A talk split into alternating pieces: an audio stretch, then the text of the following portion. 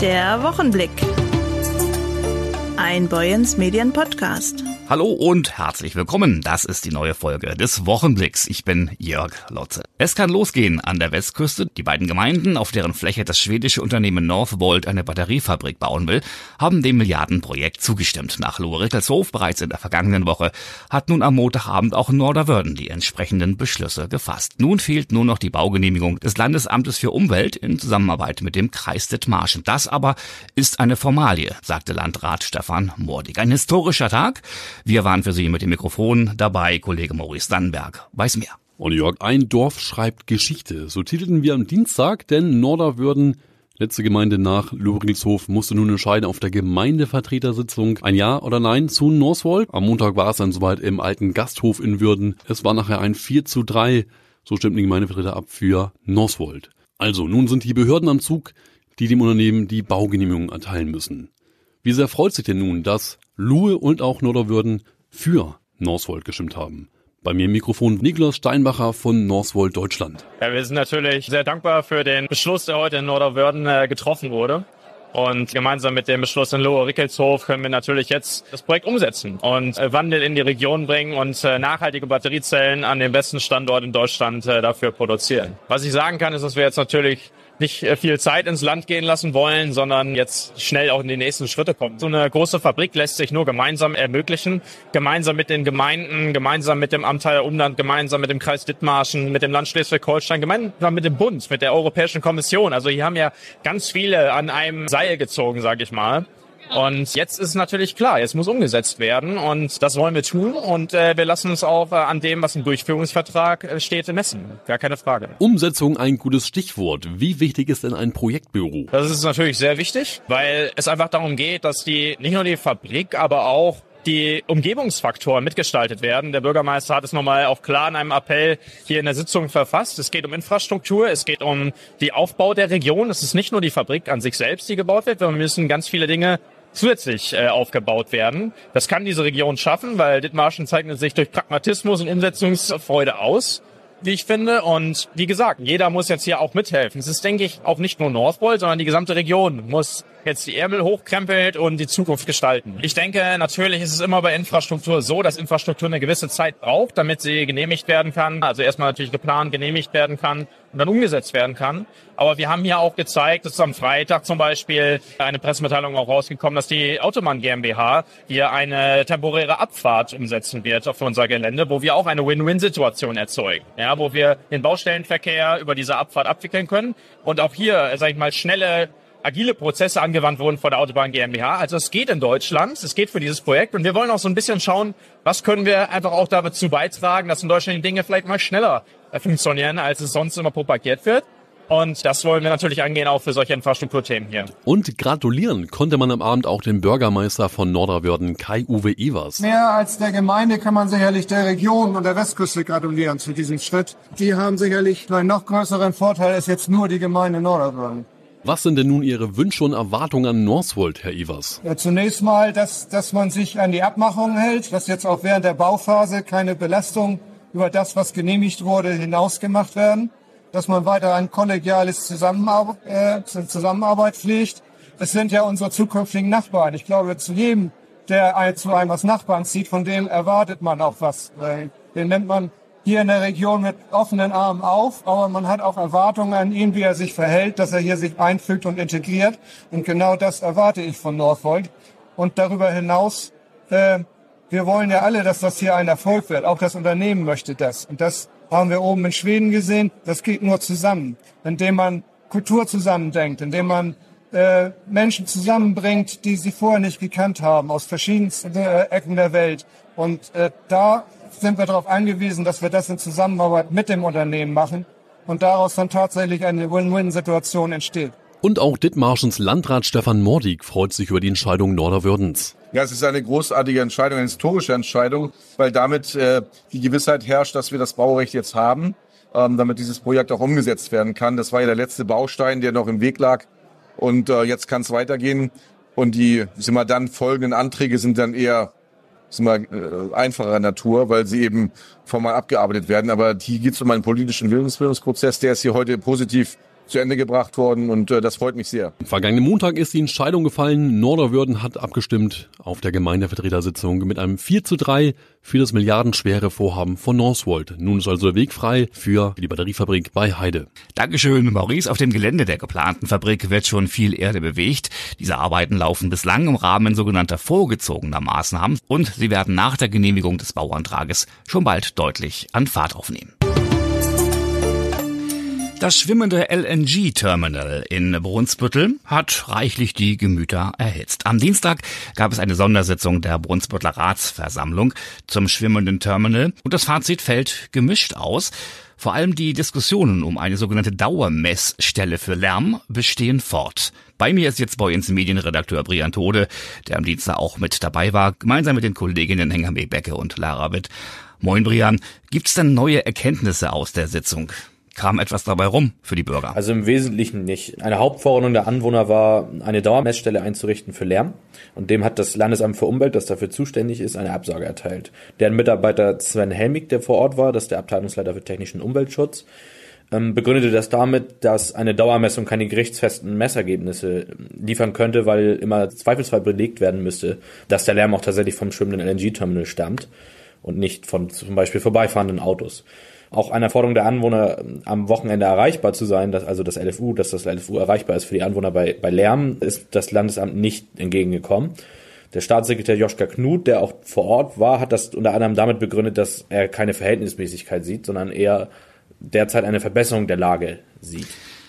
Sind denn überhaupt Anwohner zur Sitzung gekommen und auch das auch in ausreichender Zahl? War das Interesse groß? Das ist tatsächlich erstaunlich. Es waren nur rund zwei Dutzend Anwohner überhaupt ins Elbe-Forum gekommen. Ähm, man hat extra den großen Saal sogar dafür gewählt, damit wirklich viele Anwohner Möglichkeit haben, dieser Sitzung beizuwohnen. Die sollten ja vorher ihre Fragen schriftlich dann einreichen. Die sind dann alle nach und nach beantwortet worden. Äh, vor allen Dingen mit Blick auf die Sitzung vor einem Jahr in der Sporthalle auf der Südseite, die war, da war die Sporthalle brechend voll, ist das schon sehr erstaunlich. Dann kann man natürlich darüber spekulieren, ob das irgendwie am Veranstaltungsort auf der Nordseite lag oder ob das da etwas anderem liegt, ob vielleicht Leute schon überdrüssig sind und meinen, das bringt für sie nichts. Fakt ist auf jeden Fall, das Interesse der Anwohner an der Sitzung war eher gering. Wie ist denn die Stimmungslage jetzt der Bürger nach der Sitzung? Ähm, ich habe nach der Sitzung dann noch mit einigen von denen sprechen können und die waren schon sehr verärgert darüber, dass ähm, auf ihre Forderung überhaupt nicht eingegangen wurde aus ihrer Sicht. Es macht sich da so auch generell so eine Stimmung breit, dass bei dem Vorhaben die Akteure irgendwie mit allem davonkommen, dass es immer wieder Ausnahmeregelungen von Gesetzen gibt. Ähm, da ist das beste Beispiel oder jüngste Beispiel der kurzfristig abgesagte Erörterungstermin für das Genehmigungsverfahren nach Bundesemissionsschutzgesetz, das jetzt für das für den Weiterbetrieb des Terminals am derzeitigen Standort, dem Gefahrgutanleger vom Elbehafen, ähm, gerade durchgeführt wird. Der Termin ist einfach pauschal abgesagt worden ähm, und das wurde begründet mit der Gasmangellage. Ähm, da kann man jetzt natürlich drüber viel diskutieren, ob die jetzt wirklich ähm, vorliegt oder nicht. Aber es ist nur der jüngste Vorfall in einer Reihe solcher Situationen und Ausnahmen, mit, auch mit Blick zum Beispiel auf den vorzeitigen Maßnahmenbeginn für den Bau der Jetty. Wie lautet denn dein Fazit, Brian, zum Thema LNG-Terminal? Sind die Probleme jetzt mehr oder weniger aus der Welt geräumt? Grundsätzlich habe ich das Gefühl, dass die Deutsche Energy Terminal, die hat jetzt ja den, das ist ein staatseigenes Unternehmen und die hat den Betrieb seit Januar komplett von RWE übernommen. RWE hat das ja aufgebaut für den Bund. Schon ein ehrliches Interesse daran hat, verloren gegangenes Vertrauen zurückzugewinnen. Ich finde, das zeigt generell das Auftreten der Vertreter vor Ort, von, auch vom Geschäftsführer Peter Röttgen. Ähm, das zeigt auch der Vororttermin der Ratsspitzen auf dem Schiff, die kürzlich eingeladen wurden. Da konnte ich auch mit selbst teilnehmen und konnte mir vor Ort einen Überblick verschaffen. Jetzt gibt es bald ein Infoschreiben an die Anwohner, wo auch nochmal darauf hingewiesen wird, dass es jetzt ein Bürgertelefon gibt. Das ist eine der Forderungen, bei der die Anwohner vergangenes Jahr die ganze Zeit bei RWE ins Leere gelaufen sind. Aber das Grundproblem liegt eben darin, dass in der Anfangszeit durch RWE ganz viel Vertrauen verspielt wurde. Und einfach eben, dass man damals so diesen starken Lärm hatte und das nicht richtig kommuniziert wurde, woran das lag, beziehungsweise zu spät kommuniziert hat. Und das war auch damals nicht immer offen. So habe ich das zumindest wahrgenommen. Und das Porzellan, das man eben damals zerschlagen hat, das muss die DET nun immer noch aufkehren. Und ich glaube, dass das eben immer noch dazu beiträgt, dass die Debatte noch so scharf geführt wird, auch von einigen. Also da sind einige schon sehr emotionalisiert. Vielen Dank, Brian Tode, zur Sondersetzung der Brunsbüttler Ratsversammlung zum Thema LNG Terminal.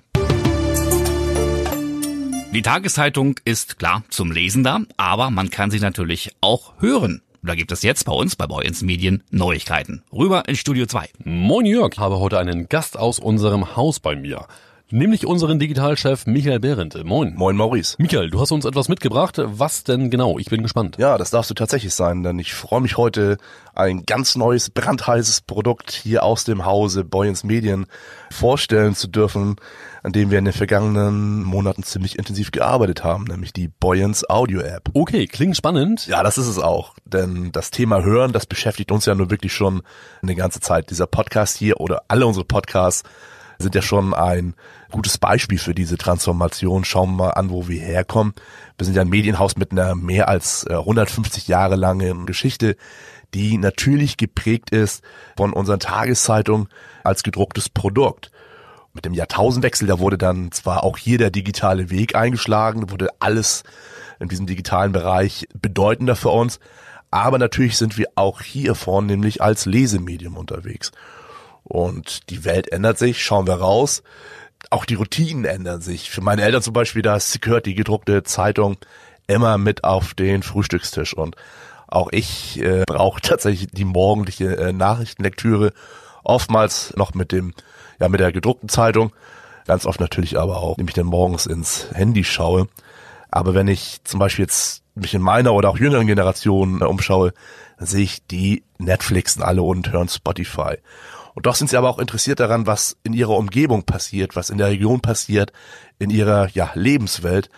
Nur passt das Lesen nicht mehr in die täglichen Routinen rein. Und das war für uns der Ansatz, das ganze Thema mal neu zu denken. Mit der Boyens Audio App. Genau. Wir haben uns angeschaut, was hat eigentlich Spotify so erfolgreich gemacht. Und da komme ich dann auf so zwei Kernthemen. Da sind zum einen eine super einfache Bedienbarkeit und die haben halt einfach unnützen Ballast weggelassen. Die Boyens Audio App ist also von Spotify inspiriert. Ja, das kann man schon so sagen. Also für mich kam dann irgendwie die Erkenntnis, warum nicht einfach das Beste aus beiden Welten, Zeitung und Audio, miteinander verbinden. Und herausgekommen ist dann die Boyens Audio App, die sich halt super einfach, wo sich einfach super einfach Nachrichten und unterhaltsame Inhalte anhören lassen, ohne den ja klassischen Ballast, den man halt so kennt aus den typischen News-App oder Nachrichtenportalen, die auch eben voll sind mit Text, Bildern, Werbebannern, also alles, was so ablenkt. Zeitung meets Audio, das musst du mal erklären. Wie funktioniert das Ganze? Sind die Texte alle von Sprechern eingesprochen, also wie bei unseren Podcasts? Das wäre natürlich die Goldrandlösung, aber wenn wir mal ehrlich sind, bei der Masse an Beiträgen und Inhalten, da würden wir gar nicht mit dem Aufnehmen hinterherkommen. Zumal wir auch mit der Audio-App immer top aktuell sein wollen. Nachrichten aus Dithmarschen, die muss es ja auch weiterhin in Echtzeit geben. Also auch in diesem App-Modell. Und deshalb bedienen wir uns einer wirklich modernen, KI-unterstützten Technik, die Texte in Hörinhalte, also in gesprochene Sprache umwandelt. Text-to-Speech nennt sich das Ganze. Das klingt jetzt ein bisschen nach Alexa und Co., oder? Klares Nein. Also man wird es hören, das hat wirklich nichts mehr mit diesen klassischen Roboterstimmen zu tun, wie man sie so kennt, oder auch von Sprachcomputern wie Siri. Das ist schon wirklich auf einem ganz anderen Qualitätslevel. Aber, so ehrlich muss man sein, man hört natürlich noch heraus, dass da kein Mensch vorliest. Aber genau zugehört, ich habe gerade gesagt, noch. Denn die sogenannte TTS-Technik, die ist wirklich schon so weit, dass man zum Beispiel bei englischsprachigen äh, Sprachmodellen heute schon gar keinen Unterschied mehr zu menschlichen, menschlichen Stimmen äh, feststellen kann. Und wir sind davon überzeugt, das wird im deutschen Sprachbereich auch nicht mehr lange dauern. Wir leben da wirklich in diesem ganzen KI-Bereich zurzeit wirklich Quantensprünge im Monatsrhythmus. Und ich verrate nicht zu so viel, wenn ich sage, dass unsere Kollegen von Boyens Online, die ja auch in den vergangenen Monaten die Audio-App entwickelt haben, äh, schon die nächste Qualitätsstufe in Arbeit haben, die dann schon bald als erstes Update dann einfließen wird. Und da kann ich schon mal versprechen, das kann sich wirklich hören lassen. Das ist bei der Sprachqualität echt next level. Aber solange wolltet ihr mit dem Launch der App nicht warten. Korrekt. Ja, unser Prototyp ist jetzt am Start und wir brennen natürlich jetzt darauf zu hören, wie kommt die Boyens Audio App eigentlich beim Publikum an. Wir starten jetzt gerade in so eine ja, Pre-Launch-Phase. Das heißt, wir lassen schon mal Leute reinhören, die App testen, die auch eine Affinität zum äh, Hören haben. Und ja, genau deshalb bin ich heute hier für uns ist halt einfach auch klar, wir sehen wirklich ein großes Potenzial in diese App und stehen mit dem ganzen Thema auch am Anfang. Deshalb Ideen gibt es schon eine ganze Menge, die wir haben, aber noch wertvoller als das, was, was uns so einfällt, ist ja das, was vielleicht von den äh, Hörern kommt, wenn die Ideen haben. Was gefällt ihnen gut, an welchen Stellschrauben müssen wir da vielleicht noch drehen und vor allem, welche Funktionen würden sie sich noch wünschen. All dieses Feedback, das ist total wertvoll und auf das freuen wir uns. Wie kommt man denn an die App ran? Ja, das geht ganz einfach in den App Store gehen, nach Boyens Audio App suchen, runterladen und starten. Ja, und wenn man das jetzt aufgerufen hat, dann sieht man gleich so eine ja, Trackliste, eine Übersicht an Artikeln. Da kann man dann entweder auf den Play-Button direkt drücken und sich die Artikel nacheinander anhören oder ich wähle mir gezielt Beiträge aus. Ich kann auch eine eigene Playlist zusammenstellen und die dann abspielen oder auch eine Merkliste anlegen. Also alles total simpel und intuitiv. Und ich sag mal, wer mit Spotify um kann, der wird mit der Boyens Audio App sofort klarkommen. Und unsere Podcast gibt es jetzt auch in der App, oder? Klar. Auch hier das volle Programm übersichtlich nach Episoden sortiert. Wir haben ja inzwischen wirklich ein breites Portfolio mit unserem erfolgreichen Plattdeutsch-Podcast von Heiko Kroll, dem Döschkasten, bis hin zu unserem Hamburg-Format Die Elbe rauf. Also im Prinzip reichlich Stoff und den wollen wir natürlich auch in der Audio-App verfügbar machen. Wie natürlich auch den Wochenblick, den es künftig natürlich auch in der Boyens Audio-App geben wird. Okay, und die App selbst ist kostenlos? Die App kann kostenlos in den App Stores von Apple und Google runtergeladen werden. Ja, natürlich sind dann auch unsere Podcasts alle frei verfügbar. Es gibt auch schon eine Idee, die Podcast-Sektion und weitere Formate aus der Region zu erweitern. Hier gibt's ja auch schon eine kleine, aber wachsende Szene. Und ich könnte mir da gut vorstellen, dass eigentlich die äh, Boyens Audio App eigentlich genau der richtige Platz ist, um auch Podcasts aus der Region dort eine Plattform zu bieten. Das ist noch ein bisschen Zukunftsmusik, schauen wir mal. Ja, und schauen wir auf den Nachrichtenbereich. Da sind sämtliche Beiträge in all unseren Digitalabos inklusive, also auch schon unserem kostengünstigen Basisabo, dem Digital Plus, mit dem man ja auch schon Zugriff auf die Nachrichten unserem Portal oder auch in der News-App hat. Dann loggt man sich einfach mit seinen Benutzerdaten ein und hat den kompletten Zugriff auf alles. Und wer kein Digital-Abo hat? Ja, dem lege ich natürlich unser Testangebot ans Herz, Digital Premium. Vier Wochen lang komplett kostenlos, absolut unverbindlich und unser E-Paper ist dann dort auch noch inklusive. Also ein guter Startpunkt für einen äh, Rundtrip in unsere digitale Nachrichtenwelt. Alles klar, also ran an die App Stores, Boyens Audio App suchen und los geht's. Wo finde ich darüber hinaus Informationen zur Audio App und kann euch Feedback geben? Ja, dazu haben wir eine extra Seite geschaltet, die ist zu finden unter www.boyens-medien.de slash audio-app. Ja, und ich würde mich freuen, wenn ihr da mal reinklickt, die App checkt und uns Feedback gebt. Alles klar. Besten Dank dir, Michael. Ja, ich danke auch. Hohn bedeutet Hahn, Bär steht übersetzt für Fest. Es ist wieder Hohenbärzeit in Heide. Mehr dazu jetzt von Maurice Dannberg. Heute ist der 26. Januar, das heißt ja fast schon wieder die fünfte Jahreszeit beginnt. In vielen Orten Deutschlands mit Karneval und bei uns in Dithmarschen ja so halb-halb. Im Süden Dithmarschens in Mahne Karneval und bei uns im Norden Dithmarschens in Heide heißt das Hohenbärzeit. Was das genau ist, habe ich mal nachgefragt beim ersten Führer der Süderegge bei Guido Thomsen. Ich habe ihn getroffen letzte Woche beim Schmögerfest in Heide auf dem Marktplatz. Und damit erstmal die Frage, warum feiert ihr Hohenbier hier in Heide? Hohenbier feiern wir schon seit dem 18. Jahrhundert. Als die Stadt Heide noch keine Stadtrechte hatte, wurde sie von den vier Ecken verwaltet, sozusagen, aus den vier Himmelsrichtungen. Es gab damals eine Süderecke, eine Österecke, eine Norderecke und eine Westerecke. Und die Westerecke, die gibt es nicht mehr. Die wurde damals in der Norderecke und Süderecke aufgelöst oder wurde dort verteilt sozusagen. Und inzwischen gibt es noch drei Ecken in Heide. Und Hohenbier ist in der Konstellation das einzige Fest, was es weltweit sozusagen nur in Heide gibt. Hohenbier hat einfach einen traditionellen Bestand und die Ecken sind sehr stark verwurzelt in äh, der Gesellschaft, auch in Heide, in den Vereinen, in den Verbänden, ist ein Ehrenamt und, und deswegen feiern wir Hohenbier. Und die großen Hohenbier-Festtage beginnen dieses Jahr am 10. Februar mit der Norderecke, am 17. Februar dann mit der Süderecke und am 24. Februar dann mit der Österecke. Wie sehen dann genau die Festtage aus? Erzähl mal ein bisschen, wie sieht denn euer Sonnabend zum Beispiel jetzt am 10. Februar aus? Genau, also im Grunde beginnt der Hohenbierreigen mit der Norderecke jemals voran. Das ist auch immer Tradition. Das ist jedes Jahr so. Das ist quasi der zweite Samstag im Februar. Das wird dann der 10. sein. Der 10. Februar feiert die Norderecke ihr Hohenbär im Stadttheater. Die Süderecke ist dann am 17. Februar dran, auch im Stadttheater. Und die Lüttescheune Südereck und dann die Grode Storde Äußereck ist dann eine Woche später, am 24. Februar, dann in der Ohlen Drogerie bei Boyens. Und da werden wir dann schön die Eckenfeste feiern. Wir beginnen morgens im Grunde dann äh, mit der Feierstunde von 6 bis 7, gehen dann jeweils immer raus mit den Zügen, mit Musik dabei und dann werden die Jubilare geehrt geehrt und die Freude gemehrt, so nennen wir das. Das heißt also langjährige Humberbräuder werden dort ausgezeichnet, die also schon lange Mitglieder sind bei uns. Und äh, dann gehen wir also raus mit den Zügen, die Süderecke mit zwei Zügen, die Nordecke mit ihren Zügen, die Österecke mit ihren Zügen und dann wird mit Musik im Grunde eingekehrt in den Geschäften oder im, jeweils auch in Institutionen und dann wird dort im Grunde die Jubilare geehrt und die Freude gemehrt. Wir gehen dann nachmittags mit einem großen Umzug durch Heide und äh, danach ab 16.30 Uhr wird immer die große Kaffeetafel gefeiert und abends ist dann der große Festball ab 20.15 Uhr mit Live-Musik und auch mit dem Dischjockey und äh, da feiern wir alle immer ganz toll. Vielen Dank dir. Guido Thomsen und Karten für die Abendveranstaltungen, also für die Bälle, gibt es noch zu kaufen, oder? Auf jeden Fall. Und dazu noch die Frage, alle Bälle sind öffentlich, oder? Also jeder kann den Ball besuchen. Jederzeit, genau. Alle können dort kommen, auch die Heider Bürger. Das ist also ein öffentlicher Ball und äh, sind alle herzlich eingeladen. Super, vielen Dank und dann viel Spaß in den nächsten drei Wochen mit Hohenbär in Heide. Dankeschön. Less CO2, weniger CO2. Das steht für Low Emission Schools. Die Schüler der Klasse 10b der Meldorfer Gelehrtenschule haben sich vier Tage lang damit befasst, wie sie die Emissionen der Schule zurückkurbeln können und haben sich dazu in vier Gruppen eingeteilt. Ressourcenschonung, Ernährung, Mobilität und Energie.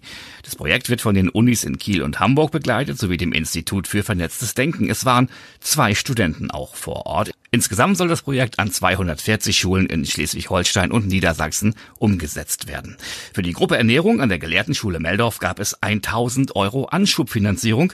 Boyens Medienredakteurin Dana Müller hat gesprochen mit zwei der Schüler, nämlich mit Linus Berge 10b und Lana bitte 10b. Wie hat sich die Projektwoche gestaltet? Also für uns startete das äh, sehr wild, weil auch ein Gruppenmitglied noch ausgesprungen ist aus der Gruppe. Und wegen unserer Schule, die ja schon viel Ressourcenschutz und so umsetzt, war das erst schwer, was zu finden überhaupt. Mhm. Aber ihr habt trotzdem etwas gefunden, womit ihr euch beschäftigen konntet? Äh, ja, genau. Wir sind dann, weil wir ja irgendwann nicht mehr dazu gekommen sind, was denn jetzt noch neu machen könnte, haben wir einfach gedacht, dass wir einfach über das aufklären, wie wir es machen. Und genau so sind wir dann auf unsere Idee gekommen und haben das dann weiter verfolgt. Also bei uns war das so, sobald wir von dem Projekt gehört haben und wussten, okay, wir sind in der Gruppe Ernährung, kam uns eigentlich so ein Verkauf direkt in den Sinn und dann ging das alles auch bei uns relativ einfach, die Recherchen zu machen und dann zu schauen, okay, wie können wir am besten mit dem Verkauf CO2 sparen und dann lief unser Projekt eigentlich sehr gut in der Woche auch. Ihr habt jetzt auch die Anschubfinanzierung quasi bekommen in Höhe von 1000 Euro. Wie geht's jetzt für euch konkret weiter? Ja, das freut uns natürlich sehr, weil wir wissen sehr konkret schon, woher wir alle Produkte kriegen. Wir haben schon Kontakt aufgenommen. Das heißt, sobald wir dann alle Produkte haben, könnten wir rein theoretisch schon direkt mit dem Verkauf starten und schauen, wie das Ganze dann so weiterläuft. Wenn Dieter Lack im Studio des offenen Kanals Westküste seine Platten auflegt, dann werden Erinnerungen an die gute alte Zeit der 50er und 60er Jahre wach. Der Heider sendet seit mehr als 20 Jahren jeden Monat seine Sendung Rock Back the Clock mit Rock'n'Roll, Boogie Woogie, Blues und Country. Mittlerweile ist der Hobbyradiomacher 81 Jahre alt. Noch lange kein Grund aufzuhören, wie er sagt.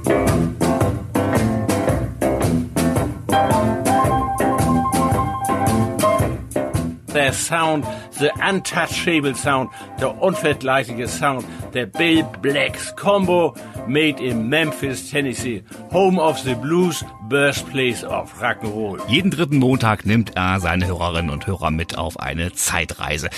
Viele Heider kennen den gebürtigen Kieler noch von seiner Tätigkeit als Geschäftsführer im mittlerweile geschlossenen Schuheck am Markt. Schon als Zwölfjähriger kam Dieter Lack mit Rock'n'Roll in Kontakt. Wie war denn das damals? Alles hat einen Anfang und bei mir war das so, da ich schon ein bisschen betagt bin mit meinen 81 Jahren jetzt, bin ich also 1943 geboren und habe die Anfänge vom Rock'n'Roll, der nachher die, um die Welt ging, voll in den 50er und 60er Jahren mitbekommen.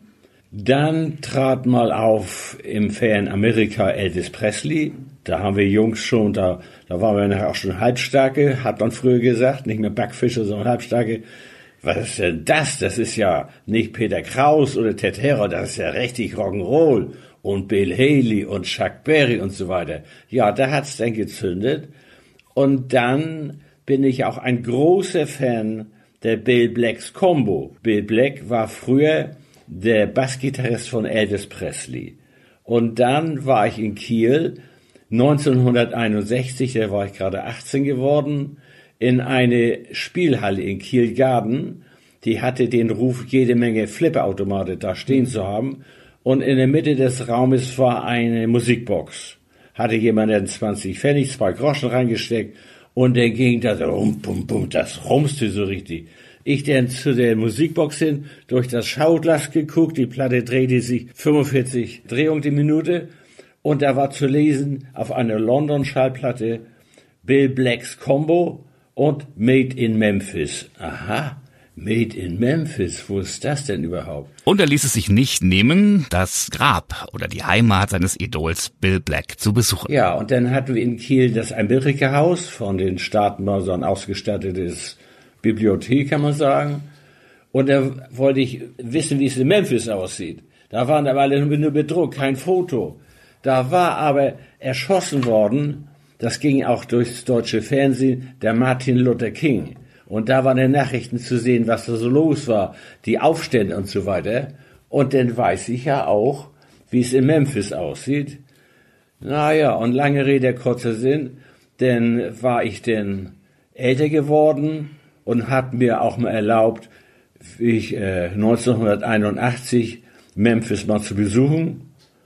Und 1983 und 89 und 300, also viermal war ich da drüben und dann wollte ich in erster Linie das Sun Record Studio besuchen, wo Elvis Presley anfing, Jerry Lee Lewis anfing, Carl Perkins, Johnny Cash und so weiter. 706 Union Avenue ist die Adresse. Und dann hat mir das alles mal angeguckt. Und dann habe ich mich erkundigt, wo dieser Bill Black, für den ich so geschwärmt habe, von dem ich die Platte mal gehört habe, wo der beerdigt ist in Memphis, wo da. Und dann musste ich halt zum Elvis Presley Boulevard und so weiter und so fort. Und dann hieß das, dann habe ich den Grabstein gefunden von Bill Black und da konnte ich dann auch nochmal sehen, er ist 1965 mit nur 39 Jahren verstorben. Ein Musikliebhaber durch und durch und eine riesengroße Tonträgersammlung hat er auch. Aber wie kam es denn dazu, diese Musik auch mit anderen zu teilen, sprich eine Radiosendung damit zu gestalten? Das hat mit meinem Ford Taunus, glaube ich, zu tun. Und der hatte ein Kassettendeck, sagt man, glaube ich, ne? Ja, da habe ich ja Kassetten reingesteckt und meine Musik gehört. Und dann habe ich auch den Sender offener Kanal Westküste gehört und da war ein Aufruf, wir suchen Leute, ihr könnt mitmachen, wähl 3333.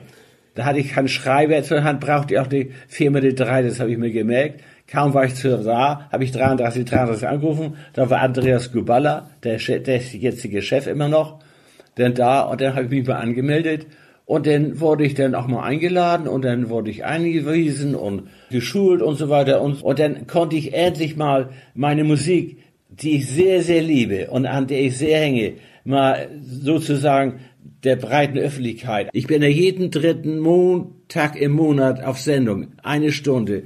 Wie viel genau mir zuhören, weiß ich nicht. Aber da kommt mal ein Anruf aus Kiel, da kommt mal ein Anruf aus in Lübeck, hier nach Heide zu Andreas und Andreas ruft mich an, da ist einer, der will das und das wissen. Und insofern weiß ich, dass ich also nicht ins, ins Blaue rede, sondern ein bisschen kommt das bei den Leuten schon an. Ich habe es gerade gesagt, eine große CD- und Plattensammlung. Wie viel sind's denn? Wie viele Schallplatten? Ja, vor allen Dingen CDs. Aber Schallplatten, also ich will mal überlegen, das müssen 500, 600 sein. Aber fast keine einzige zu meinem Pech mit einer Hülle. Da hätte ich jetzt noch Geld machen können. Die Hüllen sind alle weg. Das hängt auch damit zusammen, wie ich in jungen Jahren in Kiel, Falkenstein am öffentlichen Strand war. Da hatten wir einen kleinen Plattenspieler für Schallplatten, so ein flaches Ding wie eine Torte, so flach. An der Seite mit einem Schlitz, da konnte sie dann rein und dann schön Musik hören am Strand. Aber da war die Hölle immer im Weg und die sind leider, leider alle weg. Wie stellt Dieter Lack seine Radioshows zusammen? Wie wählt man da die richtige Musik aus für jede Folge? Da brauche ich was Schnelles, was Langsames. Instrumental, Gesang, schnell, langsam, Boogie Woogie, Rock'n'Roll, Rhythm Blues, Love Songs für die Frauen, die eventuell, die Damen, die zuhören. Ja, und dann immer 50er und 60er Jahre. Und dann schreibe ich mir noch ein kleines Manuskript. Also ganz aus, die, die eine Stunde aus freien Stücken, das, liegt mir nicht so sehr. Und dann schreibe ich, weil ich so mich darüber freue, dass ich das zusammenbauen kann, etwas undeutlich. Und dann habe ich das undeutliche Manuskript im Studio und dann muss ich doch ein bisschen improvisieren. Das ist, ist heute so. Das ist das Temperament, oder wie? Aber nicht nur Radio machen, nicht nur CDs hören, auch die Idole und Stars live sehen hat Dieter Lack sich nicht nehmen lassen. Zum Beispiel den großen Chuck Berry Live-Konzert in Kiel mit lebhaften Erinnerungen daran. Chuck Berry ist ja nicht zu fassen. Ich wusste ungefähr, weil ich in Kieler bin, da hätten sie die, die Buden da, wo sie sich umziehen und die, ne, wo die sich zurechtmachen, die Sänger und die Musiker. Und dann standen aber schon ein paar. Und dann kam Chuck dann auch raus und dann haben wir ihn in eine Ecke gedrückt. Er konnte nicht weg. Und davor war eine Traube von Leuten. Da habe ich mich dann so durchgewühlt und habe die Eintrittskarte hingehalten, damit ich ein Autogramm bekomme. Und weil die so geschubst haben, hat er meine Hand festgehalten mit der einen Hand und hat ausgeschrieben. Die Hand habe ich eine Woche ja nicht gewaschen. Alles war super. In einer Ecke, da bin ich in dem Halbkreis rumgegangen und nochmal hingehalten. Einen anderen Zettel noch, hat auch unterschrieben. Hat er wieder meine Hand festgehalten. Also nein. Auch wenn es die Handhabung der Mischpultregler nach zwei Jahrzehnten für ihn noch immer in sich hat, möchte er sein Hobby nicht missen. Wann genau ist die Sendung nochmal zu hören? Im OK Westküste auf Westküste FM? Jeden dritten Montag im Monat, 19 bis 20 Uhr, eine Stunde lang. Aber am selben Tag auch in Lübeck und in Kiel, aber zu anderen Uhrzeiten. Ja, dann ruft auch immer ein älterer Herr an aus Heide, bei, bei jeder Sendung wenn die vorbei ist. Um 20 Uhr, dann geht das Telefon. Ja, also irgendwie fessel ich die Leute doch. Er fesselt sie mit Rock Back the Clock. Neuerdings habe ich mir angewöhnt als Outro, also als letztes Lied. Auf Wiedersehen, auf Wiedersehen, bleibt nicht so lange fort, denn ohne dich und so weiter. Das, das kenne ich seit Kindheitstagen. NWDR Kiel aus Mamudas Radio. Da haben die es auch gespielt. Und das mache ich jetzt als Kontrast. Und das ist so ein schönes Lied. Das geht also ans Herz. So höre ich meine Sendung neuerdings. So beende ich sie. Auf Wiedersehen, auf Wiedersehen.